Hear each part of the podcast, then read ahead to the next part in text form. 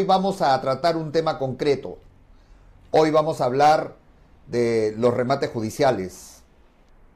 ¿Qué es lo que quiero hablar de los remates judiciales? Bueno, como aquí me ven personas que ya tienen una base, que ya conocen de remates judiciales, pero la gran mayoría, los jóvenes sobre todo, los jóvenes del presente que quieren aprender, probablemente tienen una noción muy vaga o muy general de los remates judiciales. Bien, les comento que no solamente en mi país, en Perú, sino en toda Latinoamérica, hay un vacío, hay un, una ausencia frente a tanto remate judicial. Existe en el Perú y en cualquier país latinoamericano los juzgados que ven los procesos judiciales. Y, por ejemplo, cuando no se paga una deuda, cuando no se paga una deuda al banco, entonces en el proceso judicial el juez tiene que sacar a remate el inmueble que lo dio en hipoteca. Otra forma de que van a remate los inmuebles son cuando los herederos discuten las propiedades y no se ponen de acuerdo. Y si no se ponen de acuerdo, entonces el juez no queda otra cosa que tasarlo con un ingeniero o con un arquitecto que él nombra para poder nuevamente sacarlo a remate judicial. O sea, es una segunda forma de remate judicial. ¿Qué inmuebles van a remate judicial? Los inmuebles embargados. Y los embargos se producen, supongamos, por una indemnización. Un médico un, este, un médico que hubo negligencia médica, el juez considera que hay que indemnizar con un monto y embarga su, su casa, embarga sus vehículos, eh, es un tipo de embargo. O aquel accidente de tránsito que sufriste y en un proceso judicial el juez declara que tienen que indemnizarte cualquier tipo de indemnización y frente al embargo de una propiedad de esa persona o de esa empresa que causó un daño, eh, entonces el juez manda a tasar y sacará remate. Otra, otra forma de por qué los inmuebles salen a remate, todos estos inmuebles que estoy mencionando, departamentos, casas, casas playas, terrenos, hablando estrictamente de los inmuebles, de las propiedades inmuebles.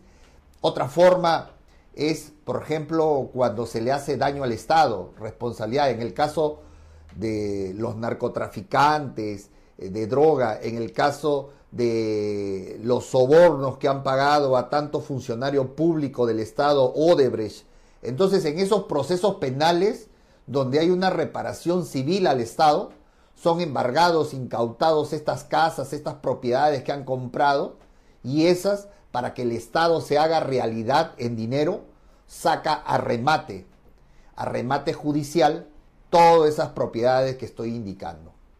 Entonces, fíjense la cantidad de propiedades que un juzgado, otro juzgado, etcétera, comienzan a sacar a remate producto, ya sea de un embargo, producto de un embargo de por cualquier motivo embargó el juzgado, producto de, de una hipoteca que no se cumple al banco. Esto normalmente cuando sacas tu departamento y tienes tienes que pagar 20 años y lamentablemente ya no puedes cumplir por una razón económica, o, producto de una indemnización al Estado, una reparación civil, estamos hablando de los juzgados penales que, tienen que, sacar a remate.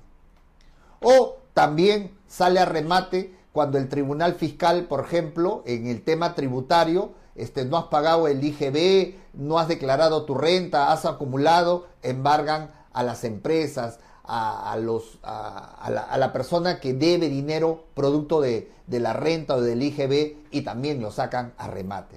Imagínate la cantidad de remates que sale a diario. El gran problema, el gran problema es que poquísima gente, una cúpula de gente, prácticamente sabe de esto y participa.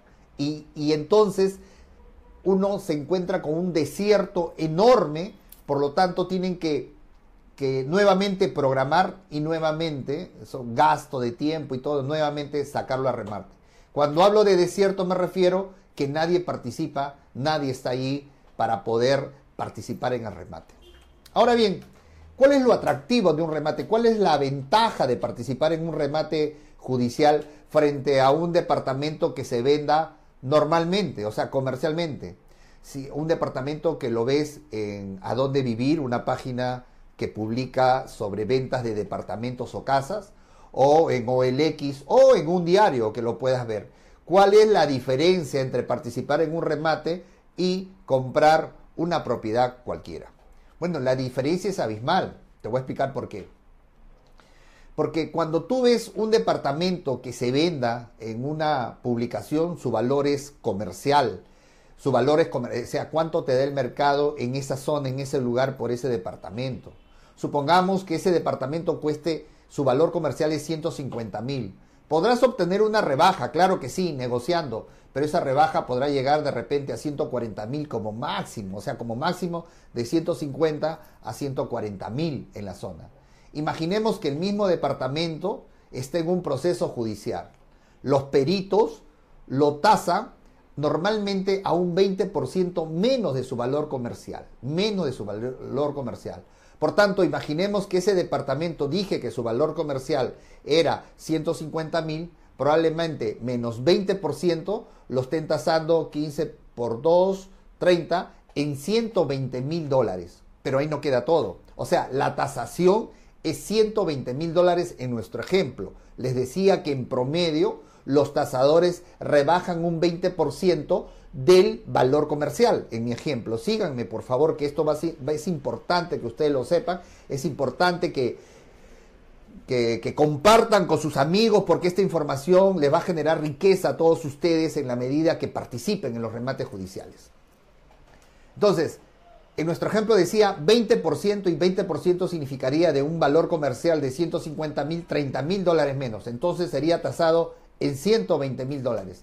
Pero además de eso, el otro beneficio que te da para que participen, o sea, un incentivo para que la gente participe o las empresas, es que después de ese 20%, además de ello, el precio base, es decir, con el precio inicial que empieza el martillero, la puja de la gente que va a ir, es eh, dos terceras partes de la tasación. Entonces, si lo tasaron en 120 mil, ¿cuál sería las dos terceras partes? Habría que dividir 120 mil entre 3. ¿Cuánto es, señores matemáticos? Entre 3 sería 40 mil. 40 por 2 sería 80. Entonces, en nuestro ejemplo, el precio base sería 80 mil dólares. ¿Me captaron? dos terceras partes, el precio base, el martillero empezará la puja con 80 mil. Entonces la gente irá 81, 82, 83, 84 y se disparará hasta que haya un postor que diga un monto, 95 mil, 100 mil, no sé, y todos se queden callados una vez que el martillero cuente tres, a la una, a las dos, 95 mil a la una, 95 mil a las dos y 95 mil a las tres adjudicado. Y se lo adjudicará por ese valor. Entonces, eh, no, este, este no es un video para explicar, hay demasiado detalle, yo sé que con esto que estoy contando no necesariamente hicimos el curso de remate judicial, sino estoy dando ciertos principios generales. Esto no es un curso, es ciertos principios generales. Hay, hay mucho detalle que aprender, hay, hay muchas cosas donde no deben participar, sino estoy dando algo general. Entonces, este, desde el punto de vista económico, miren la ventaja. Ahora, pero no siempre es así, porque hay que conocer, a veces hay tasaciones que son muy elevadas, es decir, este, muy elevadas que se parecen prácticamente a lo comercial. Entonces, a eso hay que ver en la zona, hay que ver en el lugar, siempre hay que visitar, nunca uno puede participar en un remate porque apareció el aviso, porque veo la foto y ya me parece, no, no, no, no es así. Tú tienes que ir al lugar, tienes, eso es un costo, un costo de tiempo, un costo de lo que fuera, pero tienes que ir al lugar. ¿Para qué tienes que ir al lugar? ¿Por qué es importante ir al lugar? Por dos razones para que veas tú directamente y tú le des un valor comercial. Y segundo, para que tú te des la vuelta en esa zona y puedas ver otros departamentos que se estén vendiendo en la zona. Puedas llamar por teléfono, puedas comparar uno, dos, tres cuadras cerca, alrededor, a la radio te das. Y si por ahí ves letreros que también están vendiendo departamentos un poco más grandes, chicos o iguales, vas a tener una referencia cómo está el valor en la zona con lo cual confirmará tu tasación que lo haces a ojo de buen cubero, ¿no? Así un aproximado, lo haces y eso, y eso confirmará si efectivamente en esa zona eh, este, el valor está comercial como tú estás indicando. Otro concepto importante que es en un remate judicial es tú ponerte un techo. ¿Qué cosa es ponerte un techo? Ponerte un techo. Tú no puedes ir al azar a un remate judicial. No, no es así tampoco. Tú cuando te vas a un remate judicial, se supone número uno que tú ya vistes la propiedad. Es decir, vamos a poner en este, ejemplo, en este mismo ejemplo. Y tú lo has valorizado que comercialmente hablando, sin problema alguno, va a estar 150 mil dólares. ¿Estamos de acuerdo? Entonces, te vas a ver el precio base, que ya les dije en nuestro ejemplo es 80 mil. Y tú, todo dependerá, todo dependerá de cuál es el criterio que tú tengas para manejar esto. Entonces, si tú quieres ganar, por ejemplo, 30 mil dólares, no menos en esa operación, entonces bajamos 150 mil, ¿hasta dónde? Hasta 120 mil. O sea, 120 mil dólares, correcto. Pero eh, después ahí hay otros gastos. Hay el gasto del abogado, porque el abogado tienes que contratar sí o sí un abogado, porque una vez que te adjudicas, el abogado tiene que presentar escritos para que salga tu nombre, para que vaya a registros públicos, para contestar al otro abogado del demandante que presentara algún escrito de oposición o lo que fuera. Eh, el abogado tiene que estar ahí para presentar los escritos para el desalojo, etc. Entonces, un honorario de un abogado. Segundo lugar, tienes que pagar al martillero. En el Perú es 5%, 5% del valor de adjudicación. Si te adjudicaste, por tanto, en 90 mil dólares, tendrás que pagar 4.500 dólares convertido en soles al martillero. Otro gasto que tienes que hacer y tienes que tener en cuenta es el desalojo el gasto que hay que pagar a los cargadores, el camión, este, la gente que te va a acompañar, a los policías hay que darles también, ustedes saben, hay que pagarles, y todo eso genera un costo. O, o si no es ese costo, la negociación que yo siempre hablo y predico, la negociación, tocarle la puerta y decirle, este, señor, yo soy el que me ha adjudicado, no tengo un tema personal con usted, yo soy un inversionista, igual cualquier persona se lo hubiese adjudicado, entonces yo vengo con usted a negociar su salida, que sería lo más indicado, porque eso de, la fuerza no me parece, me parece que mejor ese dinero que les voy a dar a los policías o los cargadores, etcétera, mejor se lo doy a usted. Esos, no sé, pues, este, le pueden ofrecer 1.500 dólares, 1.000, total. Como siempre digo, el inversionista tiene que estar entendiendo que estos son gastos de operativo, gastos, si quieres verlo así, un insumo más de tu producto que en este caso lo que importa es la rentabilidad que vas a tener. Si hay que invertir dos mil, tres mil dólares, conviene. Ahora tú miras, ¿por qué conviene? Porque tú no sabes en un remate judicial, como me ha pasado en mi experiencia, eh, que de repente tú no te acercas, no hablas nada y esa persona está con su cólera, con su bronca porque el banco no le refinanció la deuda, qué sé yo. Y, y resulta que cuando tú vas a entrar encuentras todo destruido todo destruido, la losa, todo destruido, los baños, todo destruido, y te sale mucho más caro de lo que tú te imaginas en un remate judicial. Y no hay mejor cosa que salir este, en paz con la persona que, se está desalojando por una deuda, por ejemplo. A veces incluso es factible ofrecerle seis meses de, de alquiler por mientras hasta que se ubique dónde se va a colocar. O sea, todo eso es un costo de inversión que así tienes que verlo y es la mejor manera de terminar, este, una relación en un remate judicial. Esa es la mejor manera de terminar un remate judicial. Yo agoto siempre en lo posible de que salga en paz y en tranquilidad con la persona, hasta llegamos a ser amigos o recomendarle qué, qué es lo que puede comprar en otra situación, etcétera, etcétera. Este, a ver, eh, ¿Qué más les puedo decir en esta parte? Eh, bien, eso con respecto a la importancia de, sus costos que ustedes tienen que tener, los costos que tienen que considerar, estos costos que tienen que considerar. Por tanto, si yo decía, si quiero ganar 30 mil, a ver, primero decía, si el valor de venta después que termine todo esto va a ser 150, cabe la posibilidad que sea 145, no necesariamente me voy a cerrar en 150.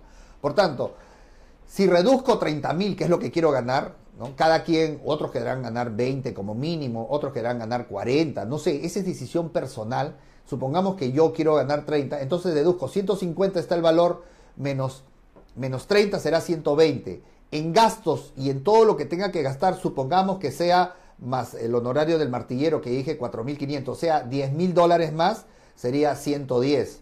Correcto, o sea, deduzco, 10 mil dólares voy a hacer a todo gasto, incluso con lo que le voy a dar de repente al, al, que está ocupando para que se retire, le daré 2 mil, 3 mil dólares, no sé, entonces sería 10 mil dólares más. Sería 100, 120 menos 10 mil dólares, 110. Por tanto, ya tengo aproximadamente, o ya voy a lo seguro, hasta qué monto voy a pujar, máximo. Y de ahí me voy a quedar callado. ¿Qué quiero decir esto? Que cuando yo esté en la puja, yo ya saqué mis costos, ya saqué mi utilidad. Por tanto, según lo que yo he razonado, 30 de mi utilidad, 10 de gasto serían 40, el valor es 150, por tanto puedo pujar hasta 110. El ideal es pujar hasta 105, de repente porque eh, el precio lo dejo en, en 145, en no 150, entonces me pongo de repente 105. Ok, ese es mi techo. ¿Qué quiere decir? Que en la puja yo ya tengo claro hasta qué monto voy a pujar y eso tengo que respetarlo. Porque ojo, cuando yo hago ese análisis lo hago en frío. Estoy tranquilo, hago mis números tranquilo, un día, dos días antes, ya lo tengo claro hasta qué monto. Y ese frío me sirve para que el día que yo voy a la puja y estoy con cuatro, cinco, seis personas, ese día, pues yo vaya y, tranquilamente empiece la puja con 80, 81, 82, 83. Cuando yo estoy en 100, seguirán pujando 101, 104, 105 y ahí me quedo. Si continúan los demás, pues bien, pues perdí ese día, ese día no me adjudiqué, tuve experiencia, ya sé, etcétera, y eso puede suceder. Pero no siempre sucede eso. Puede suceder que ese día eh, no vayan muchas personas, vayan dos, ya les he dicho que hay mucha ausencia, o yo soy el único. Imagínate que si yo soy el único, que hay varias, varias así, varias, yo les cuento, he ido a varias, donde yo soy el único. Entonces, si soy el único, ¿a cuánto me lo voy a adjudicar cuando empiece el martillero? El martillero empieza, este, el precio base 80, 81, 81 a la 1, 81 a la 2, 81 a los 3, adjudicado. Entonces, salí premiado porque no he tenido competencia y por tanto mi margen de utilidad si es 150 más 10 de gasto, 90, entonces tendré un margen de utilidad de 60 mil dólares promedio. Entonces, les estoy contando las situaciones que pueden pasar. Otra tercera situación es que tú a veces has pagado todo, has pagado, tres personas y esas personas se han puesto un monto mucho menor que el que tú te has puesto. A veces quieren ganar mucho más o, qué sé yo, no han ido a evaluar la propiedad. Pero lo importante en los remates judiciales es que tú tengas claro cuál va a ser el monto que tú vas a, como máximo, como máximo vas tú vas este, a ofrecer. Eso es lo importante. Entonces, puede suceder, como te, les estoy indicando, que tú vayas y que las otras personas, las otras personas que van contigo, se vayan quedando en el camino. Uno solamente fue pensando que iba a dar hasta 95 y se queda. Otro se fue pensando que iba a dar hasta 97 y se queda. Y tú con 98 te estás adjudicando un inmueble que vale 150. Este es un ejemplo y pueden suceder varias situaciones. Los que estamos metidos en este tema de los remates judiciales, cuando nos damos cuenta que está muy elevado el precio, entonces, o la gente que participa, nadie participa. Entonces, como está desierto, nadie va, es una forma de protestar, decir, no, está muy alto. Entonces, el juez, mediante unos tres meses más, volverá a sacarlo en una segunda convocatoria. Y ahí lo dice, en el aviso dice, primera convocatoria, segunda convocatoria, tercera convocatoria. Cuando es segunda convocatoria, cuando es segunda convocatoria, le han bajado al precio base, en nuestro caso era 80 mil dólares, le han bajado 15%. 15%, en, este, en nuestro ejemplo sería 12 mil dólares más, con lo cual la segunda convocatoria saldría ya no 80, sino 78. 78. No, perdón, 68, porque sería 12 mil dólares más, 15%, 68. Y supongamos nadie participa, nadie va, nuevamente cae en desierto, entonces lo que va a suceder es que va a bajar en la tercera convocatoria 15% más. O sea, de 68, ¿cuánto es el 15%? Más de 68.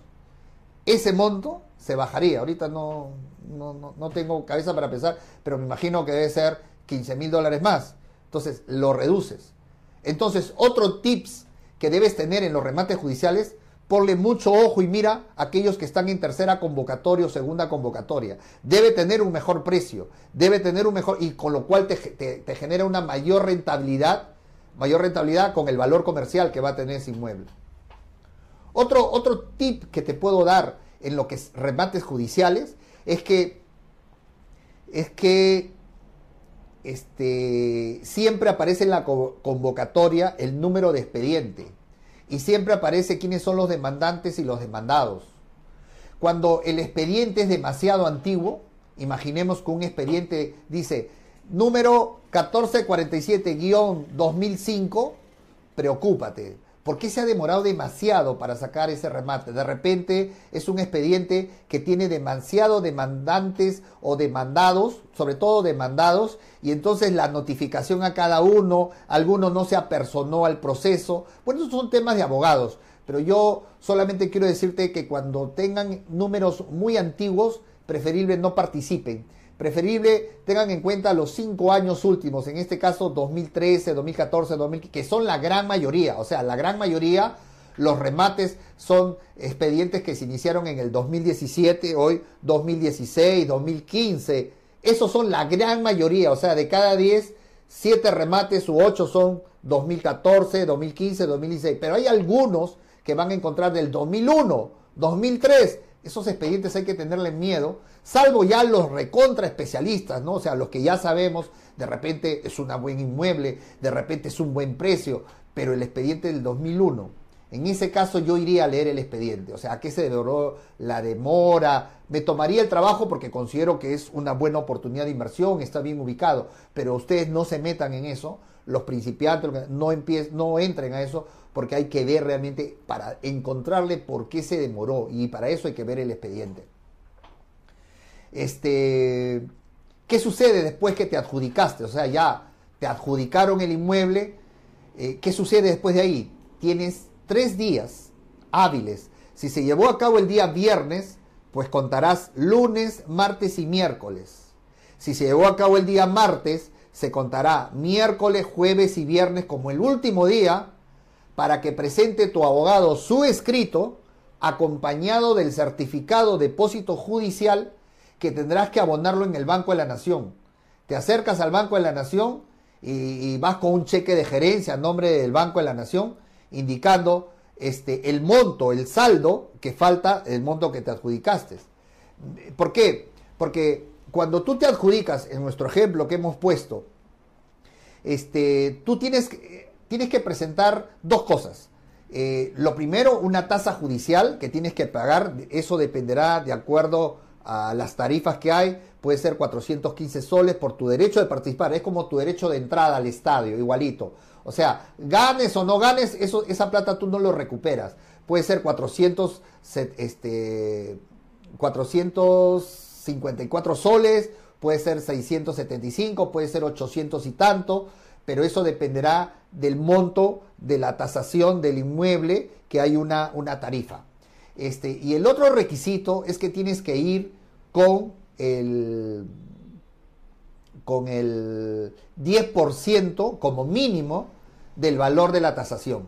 Si nuestra tasación fue 100 mil dólares, tienes que llevar en efectivo 10 mil dólares en un sobre o un cheque de gerencia de 10 mil dólares pero que no tenga el sello de no negociable, eso nunca debes ponerlo en un remate judicial porque si no, no vas a participar, no, no debe tener, escúchame, a veces cuando tú sacas un cheque de gerencia, en forma automática los bancos le colocan el sello no negociable por seguridad, para que si se te pierde ese cheque, pues tú, este, nadie lo cobre. Pero en este caso de los remates judiciales, tú tienes que decirle, cuando estás haciendo, tú tienes que decirle, este, no le ponga por favor el sello no negociable. Si te dicen, pero ¿por qué es una seguridad? Tú dile, porque voy a participar en un remate judicial. Ah, ahí comprenden que no debe llevar. Y en segundo lugar, el, nombre que debes colocar allí en el, en el, en el cheque no es el nombre del juez, no es el nombre de, del juzgado, no, no, no, al portador, al portador. Tienes que colocar ahí al portador, ¿ya? Este, o, tu nombre, también puedes colocar tu nombre o al portador. Porque si tú te adjudicas, supongamos que tú te adjudicas, en ese caso vas a poder endosar el cheque. Y si es al portador, cualquiera lo va a poder cobrar. Y si eres tú, en ese momento vas a adjudicarlo. Ese cheque de gerencia se queda en el juzgado. Si tú te adjudicaste, se va a quedar. A los demás le van a devolver, menos a ti. Tuyo se queda. Y eso es como un pago a cuenta. Por eso que digo que tienes tres días para dar la diferencia. Si tú te adjudicaste el inmueble, supongamos, en, en 90 mil dólares, pues ya pagaste una cuenta de 10 mil, tienes que pagar la diferencia, los 80 mil, en el tercer día. Eh, ahora, el tercer día como último día, lo ideal, lo diligente, lo, lo, normal es que si ya tienes el dinero en tu cuenta, lo cual deberías de tenerlo, pues al día siguiente nomás puedes pagar. ¿Por qué esperar como buen peruano hasta el último día? No, no, no. Podemos pagar al, al siguiente día o al, al, segundo día. Simplemente que se pone el último día como pago. Después de ahí, ¿qué sucede?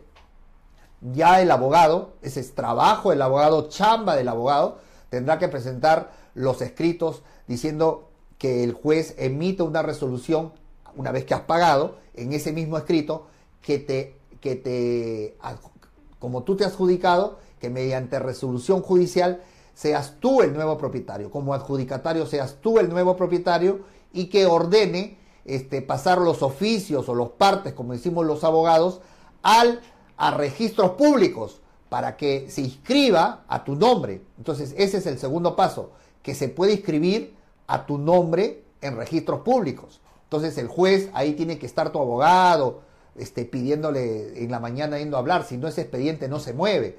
Tiene entonces ahí eh, el juez ordenará que se oficie, que se oficie a registros públicos este, para la inscripción del nuevo propietario por mandato judicial. Y allí en el Perú, no en otros países no sé, pero en el Perú tienes que pagar el 1%, una tasa al Poder Judicial producto para que envíe los partes. Entonces, si tú no adjuntaste ese, ese 1%, que en este caso si te lo adjudicaste en 90 mil, el 1% será 900 eh, dólares, ¿sí? 900 dólares convertidos a soles, pagar una tasa, eh, el juez te va a decir previamente requiérase para que en el término de tres días eh, cumpla con pagar el 1% del valor de adjudicación. Si no, no te va a enviar los oficios. Eso lo saben los abogados. Una vez que esté inscrito, tu otro escrito que tienes que también este, pelearla, que, porque tienen que notificar, tiene que estar totalmente notificado, es decir, señor juez, habiéndose cumplido, habiéndose estado a mi nombre y adjudicario, solicito que usted requiera a los ocupantes del inmueble para que desocupen en el término de ley.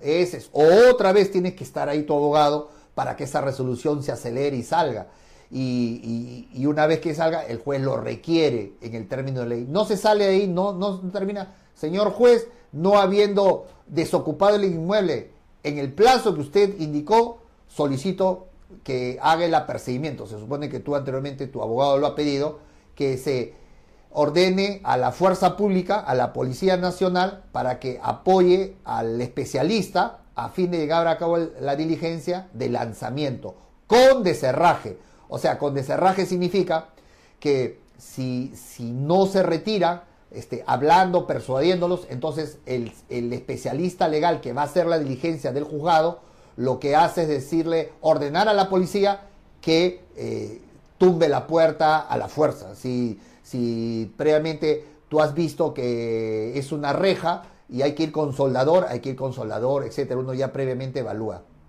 Pero esa es la situación formal.